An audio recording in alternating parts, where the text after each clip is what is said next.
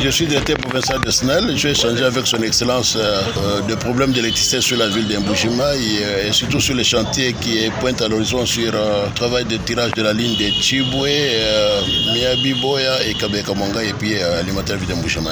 À quel niveau sont ces travaux? Le travail évolue normalement. Bientôt, nous allons recevoir les lots de poteaux qui sont déjà arrivés à Kananga selon les informations que j'ai eues ce matin. Il y a déjà euh, les débuts de travaux sur euh, la génie civile pour l'installation de la sous-station qui doit euh, recevoir du courant la ligne de Chibwe et alimenter la ville. Donc, une sous-station de 33-15 kV d'où les travaux ont commencé depuis hier. Le projet était établi pour 8 mois. Donc, au le mois de mai 2023, nous reviendrons toujours à vos micros. On vous demander où est-ce que nous en sommes aujourd'hui parce que les 8 mois ont expiré. Dans des jours, je reviendrai à vous, vous prendre pour que vous puissiez voir les poteaux qui quittent Kananga sauf imprévu aujourd'hui et demain après-demain les poteaux vont arriver. Passez demain à, à PMKO, à Vous allez voir que les travaux de génie civil sont en train d'être exécutés. Allez à Chibwe, vous allez voir que la plateforme qui doit servir de la sous-station de Chibwe est en train d'être aplanie. Donc nous avons fini le piquetage, nous sommes dans l'identification des personnes qui seront affectées par les projets et enfin commencer à poser les problèmes dans le délai. Donc nous respectons notre délai, nous n'avons pas encore dérogé à notre délai de 8 mois. Jusque-là,